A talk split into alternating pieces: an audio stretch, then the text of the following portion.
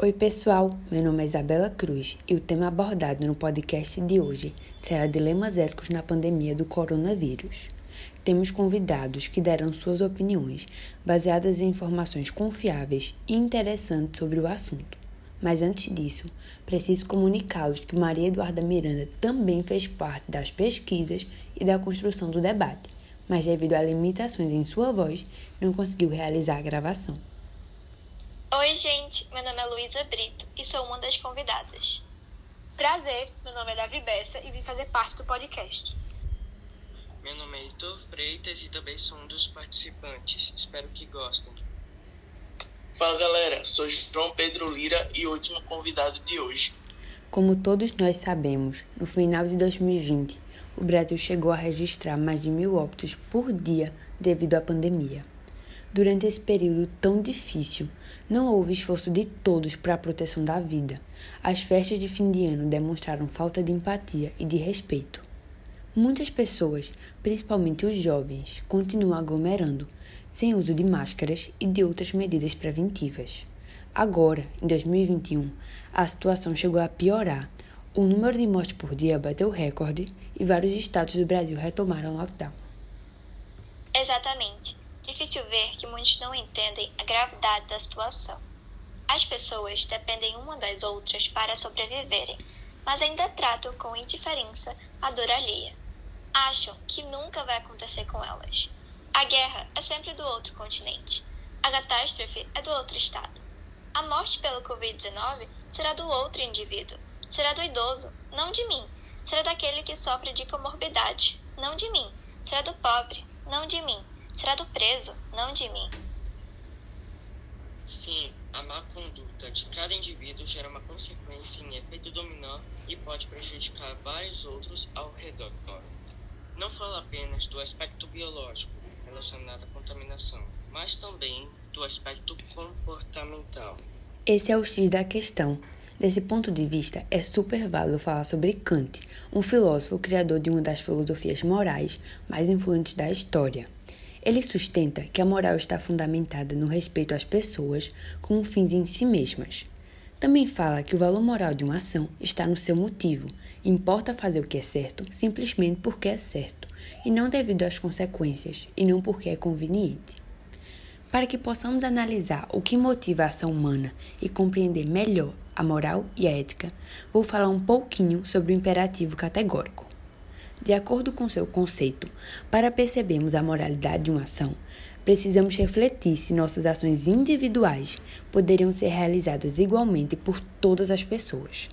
Nesse sentido, Kant escreveu: Devo proceder sempre de maneira que eu possa querer também que a minha máxima se torne uma lei universal. Essa ideia de avaliar a moralidade de uma ação é muito importante durante essa pandemia. Já ouvi falar sobre isso, e realmente tem toda a relação com o que estamos vivendo agora.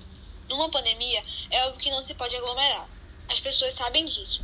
Ninguém deve ir a festas. Não existem exceções. Se alguém acha que pode ir para aglomerações por qualquer motivo que seja, ela tem que se perguntar se a exceção pode ser realizada por todos.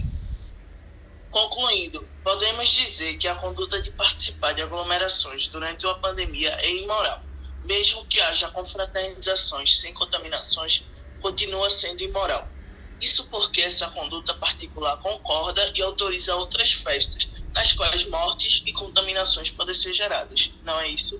Exatamente. Li sobre a fala de um psicólogo chamado William McDougall que me chamou bastante atenção. Ele disse que a expressão facial e corporal de um indivíduo na multidão instintivamente despertaria a mesma emoção em outro participante e assim por diante. Muito interessante. Acredito que seja a mesma lógica do bocejo. Quando alguém boceja, aqueles ao redor também sentem vontade. Na pandemia, ocorre a mesma coisa. Se um aglomera, outros são influenciados a aglomerarem também. Faz todo sentido, mas na verdade é que as festas e aglomerações só existem porque as pessoas frequentam. Os eventos só existem pois os indivíduos comparecem, ou seja, essas ações contrárias às regras podem classificar essas pessoas como responsáveis morais pelas mortes.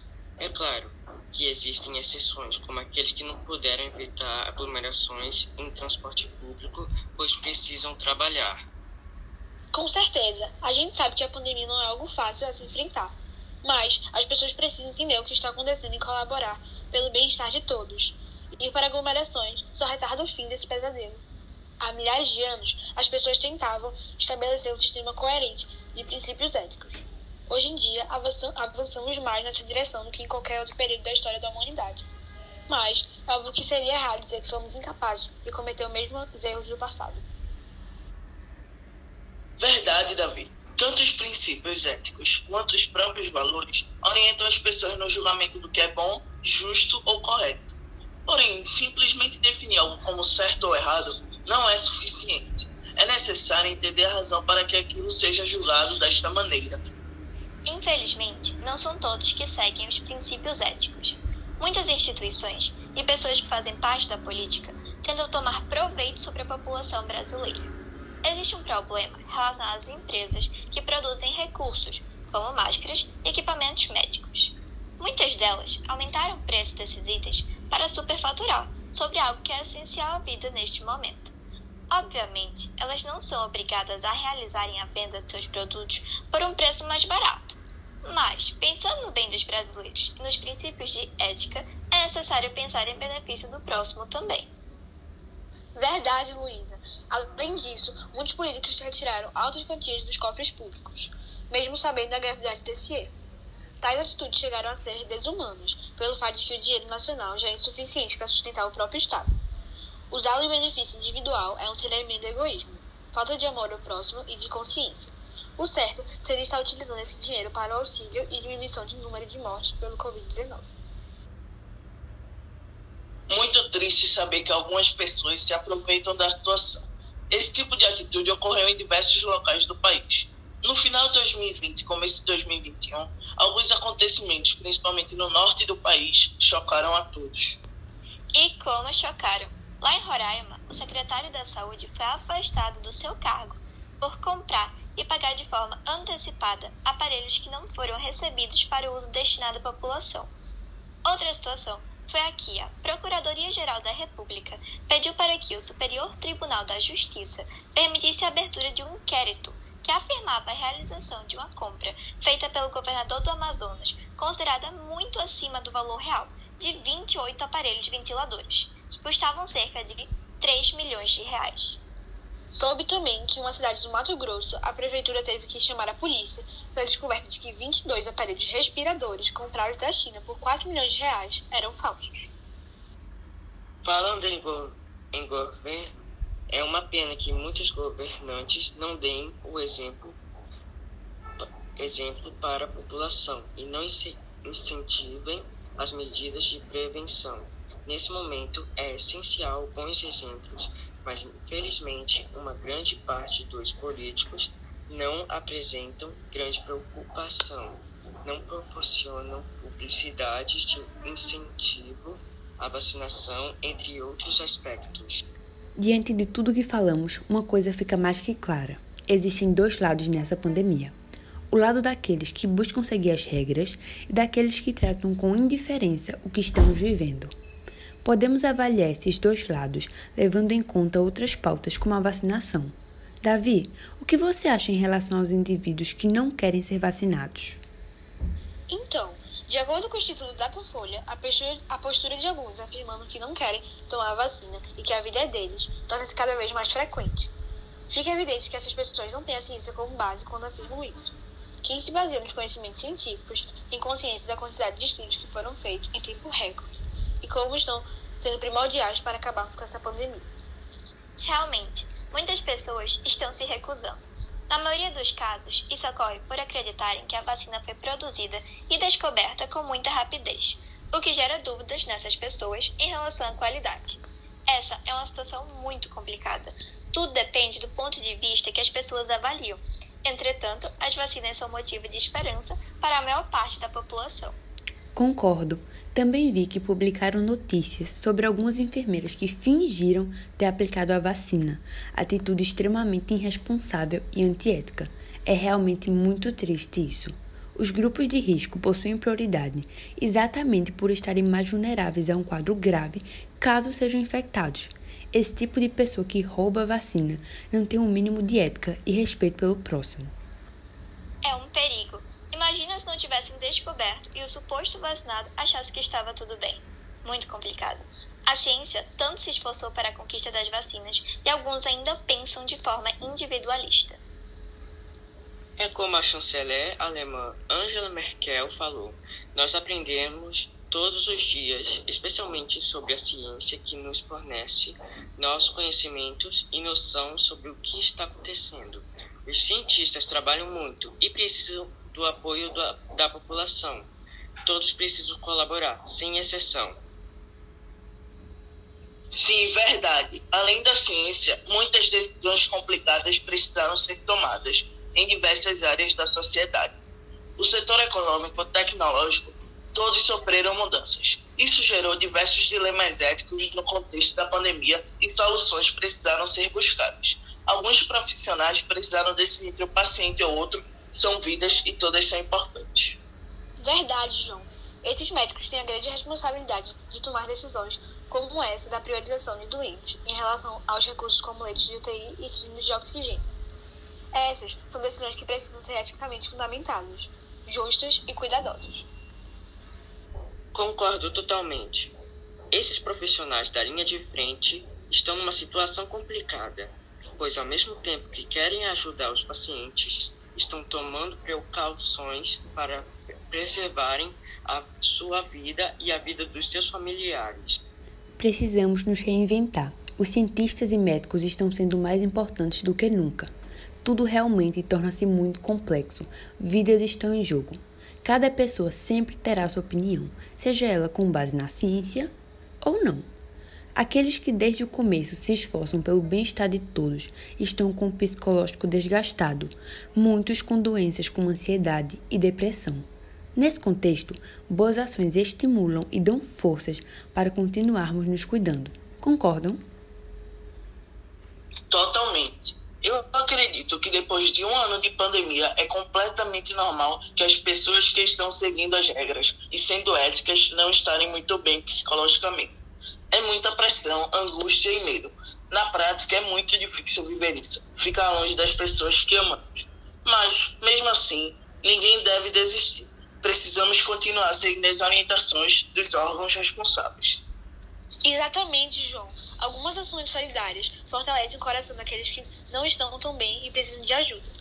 Inclusive, um exemplo que aconteceu aqui no meu condomínio foi o de idosos que deixaram avisos no mural sobre o que eles estavam precisando comprar para suas casas. Após isso, aqueles que, viver, que vissem os avisos e não corressem dando risco quanto de idade mais avançada, realizavam as compras como forma de um ato solidário. É bom demais saber isso. Em toda a situação da vida, existem indivíduos que olham para o coletivo e outros que possuem um olhar individualista e egoísta. Claro que isso não passou a existir na pandemia, mas nesse período que estamos vivendo, conseguimos perceber com clareza quem possui bons princípios e se coloca no lugar do outro. Avaliando tudo o que passamos até agora, com certeza aprendemos muitas lições que merecem ser refletidas. Acredito que evitar a transmissão seja um dever ético de todos, uma responsabilidade coletiva. É uma sociedade. Cada indivíduo precisa pensar no todo. E vocês, o que aprenderam com tudo isso relacionado ao tema do nosso podcast? Com certeza aprendi a dar valor à família, pois sabemos que perdemos muitos entes queridos em todo esse processo. Isso é muito importante, Heitor. Outra lição que eu aprendi seria que todos nós devemos ser sempre solidários e ter amor ao próximo. O, o bem também é contagioso quando mais ajudamos, mas incentivamos os outros a praticarem boas ações. Aprendi muito com o momento que estamos passando e ainda continuo aprendendo a cada dia. Percebi que, mesmo havendo uma pessoa seguindo todas as recomendações para diminuir o contágio, não será suficiente se uma parcela continuar fazendo o oposto os números, consequentemente, vão continuar aumentando. Ou seja, não devemos pensar só em nós e nos nossos amigos e familiares. Tudo só vai melhorar se estivermos unidos e trabalhando juntos. Sendo assim, todos precisam ter a ética como princípio e sempre estar pensando nos outros. Sempre é bom lembrar que devemos respeitar todas as normas de segurança, como isolamento, distanciamento, uso de máscaras e higienização. Tudo isso para que o fim desse período chegue de forma mais rápida. Muito bom ter ouvido tudo que vocês tinham a dizer. A pandemia realmente transformou as formas de pensarmos e de agirmos. Aqueles de bom coração cresceram muito vivendo tudo isso e buscando seguir bons princípios. Nós estamos chegando ao fim do nosso debate. O que acharam? Foi ótimo participar dessa conversa. Adorei o posicionamento de cada um e escutar tudo que vocês tinham a dizer a respeito do tema. Sim, é importante entender melhor os dilemas éticos nesse contexto de pandemia. Como as pessoas estão se comportando e se sentindo. Com certeza. Além disso, podemos compreender melhor as relações em uma sociedade e as atitudes éticas ou antiéticas dos governantes. Obrigado pelo convite. É sempre importante trazer essas pautas para o dia a dia e contextualizar, principalmente com o momento em que estamos vivendo. Esse foi o podcast de hoje. Espero que vocês tenham gostado e obrigada pela atenção. Utilizem essas informações com sabedoria, refletindo e olhando mais para o outro. Afinal, em um mundo com tantas pessoas arrogantes, pessoas éticas são a esperança.